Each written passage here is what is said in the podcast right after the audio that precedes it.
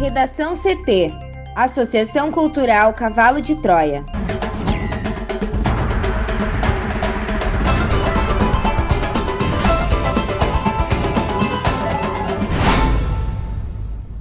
Agora, no Redação CT. Randolph Rodrigues protocola requerimento para convocar o presidente Jair Bolsonaro para a CPI. Forças Armadas negaram leitos disponíveis em hospitais militares, segundo documentos da CPI da Covid. Queiroga atribui culpa pelo agravamento da pandemia a problemas no SUS. Sistema perdeu verba com Bolsonaro. Polícia Federal aponta fortes indícios de envolvimento de Salles em esquema investigado.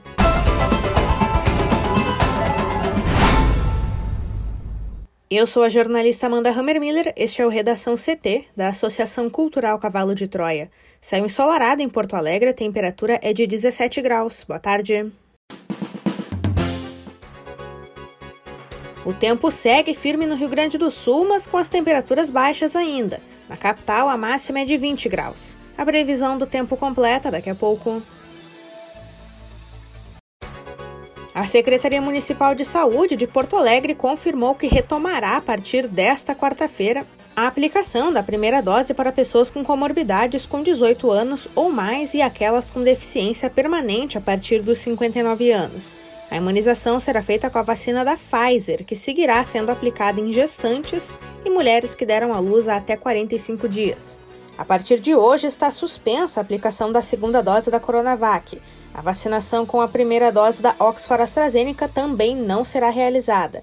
Seguirá ocorrendo em Porto Alegre vacinação da segunda dose da Pfizer para quem recebeu a primeira no dia 5 de maio e da Oxford AstraZeneca para quem recebeu a primeira injeção há mais de 12 semanas. A vacinação contra a Covid-19 ocorrerá nas unidades de saúde da capital e em 20 farmácias habilitadas. Não haverá imunização no formato drive-thru. Randolph Rodrigues protocola requerimento para convocar o presidente Jair Bolsonaro para a CPI. Thaís Uchoa. O vice-presidente da CPI da Covid-19, senador Ranolfo Rodrigues, da Rede do Amapá, apresentou requerimento pedindo a convocação do presidente da República, Jair Bolsonaro, para prestar depoimento como testemunha à comissão. O documento foi apresentado nesta quarta-feira e ainda não foi apreciado pela comissão. Na justificativa, o senador afirma que a pandemia de coronavírus é uma tragédia sem precedentes e que as investigações da CPI mostram que Bolsonaro teve participação direta ou indireta nos fatos apurados. Ele acresceu que a CPI tem como objetivo apurar as ações e omissões do governo federal no enfrentamento da pandemia da Covid-19 do Brasil, e em especial no agravamento da crise sanitária no Amazonas com ausência de oxigênio para pacientes internados. Segundo o senador, a cada depoimento e a cada documento recebido, torna-se mais cristalino que o presidente da República teve participação nos graves fatos questionados pela CPI. Para ser aprovado, o requerimento tem que ir à votação da CPI. Normalmente, os parlamentares que integram a comissão precisam entrar num acordo para pôr esse tipo de solicitação na pauta.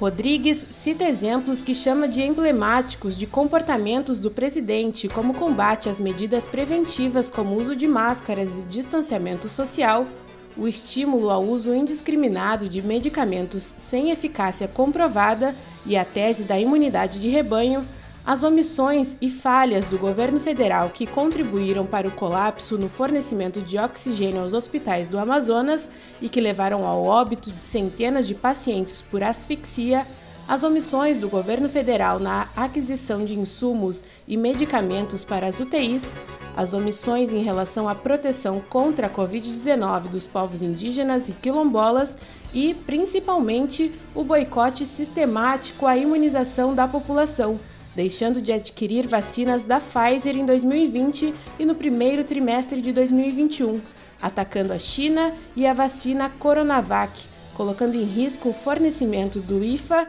e das principais vacinas aplicadas no Brasil.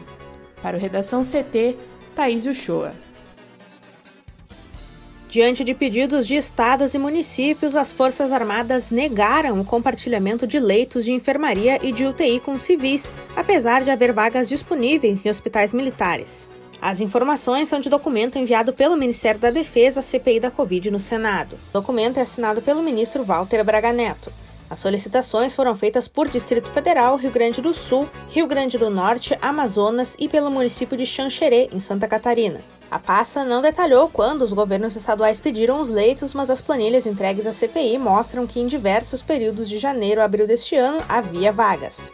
Até então, uma auditoria do Tribunal de Contas da União havia detectado pedidos por vagas em hospitais formulados pelo governo do Distrito Federal com negativa por parte dos militares. Filas de pessoas com suspeita de Covid, com quase 300 pacientes, chegaram a se formar à espera de vaga de UTI na rede pública em Brasília. Segundo a auditoria do TCU, os hospitais militares consomem 3,45 bilhões de reais em dinheiro público.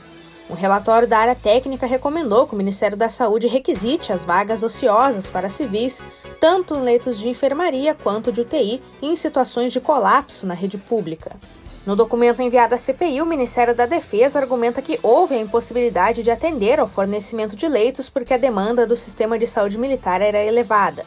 Segundo a Secretaria de Saúde do Rio Grande do Sul, o pedido para disponibilizar leitos de UTI clínicos de hospitais militares localizados no estado foi feito em 5 de março deste ano ao general Valério Stumpf Trindade, do Comando Militar do Sul. Naquele mês, por exemplo, a ocupação de leitos clínicos não passou de 65% em cinco dos seis hospitais militares do estado.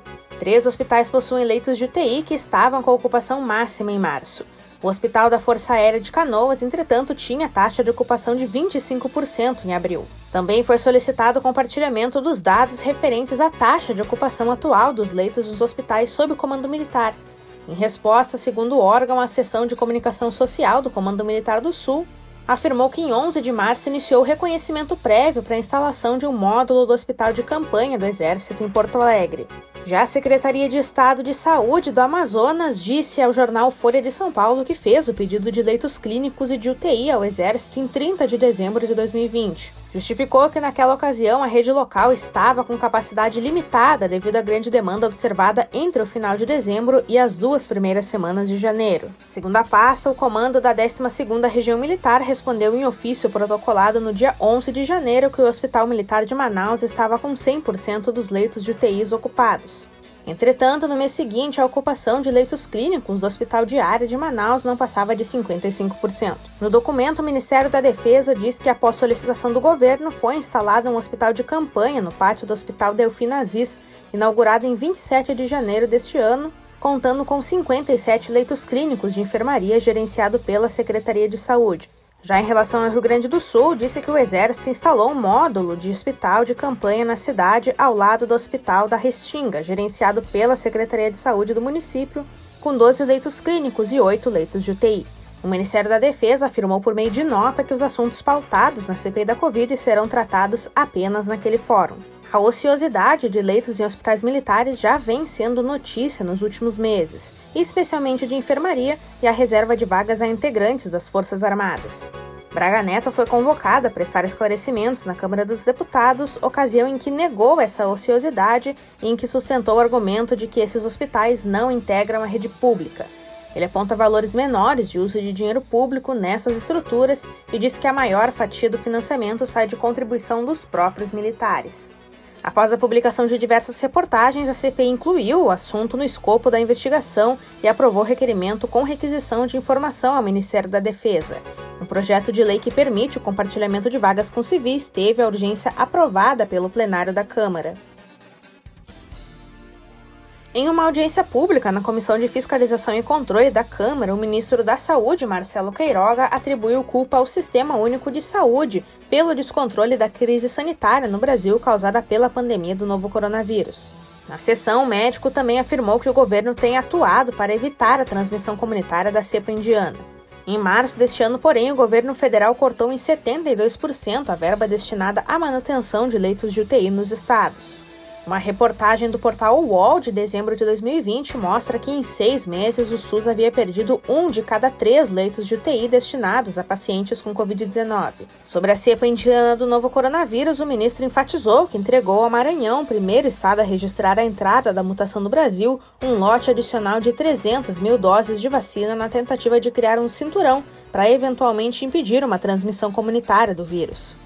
Questionado sobre a exoneração publicada hoje no Diário Oficial da União do Superintendente da Saúde no Rio de Janeiro, Jorge de Vério, Queiroga garantiu que a mudança não contou com nenhuma interferência política. Vale lembrar que de Vério é um militar da reserva e foi levado ao ministério pelo ex-ministro Eduardo Pazuello. Um outro problema enfrentado pelo Brasil é um mercado de oxigênio oligopolizado. Para Queiroga, medidas terão de ser tomadas para enfrentar a dependência do país à indústria do oxigênio para fins medicinais. Queiroga também ressaltou que a pasta ministerial já se prepara para adquirir mais insumos hospitalares para o tratamento da doença.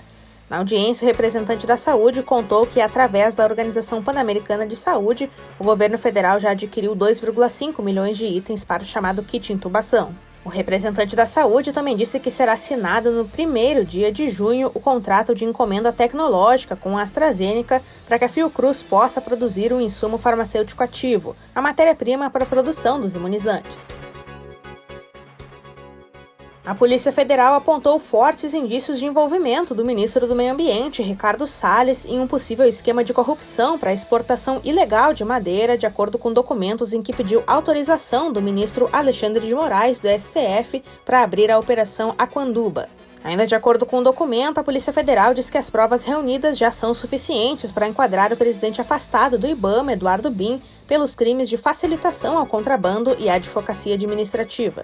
O acervo de provas enviados ao STF inclui relatos de reuniões com madeireiros, alterações nas regras de fiscalização, trocas de mensagens, depoimentos de testemunhas e movimentações financeiras atípicas que atingem o escritório de advocacia de Ricardo Salles, em São Paulo. O conteúdo do documento enviado ao STF de 92 páginas foi revelado pelo jornal o Globo e obtido pelo jornal Estado de São Paulo.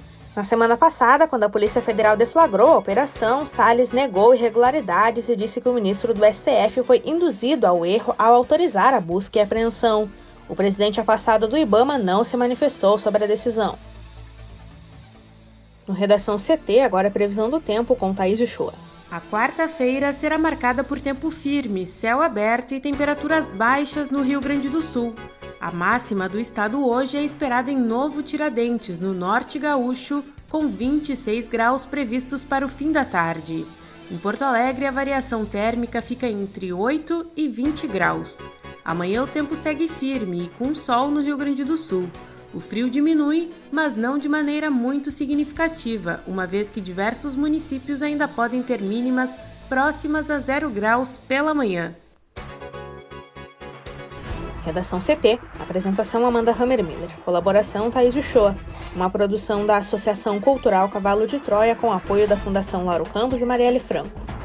Próxima edição amanhã. Boa tarde.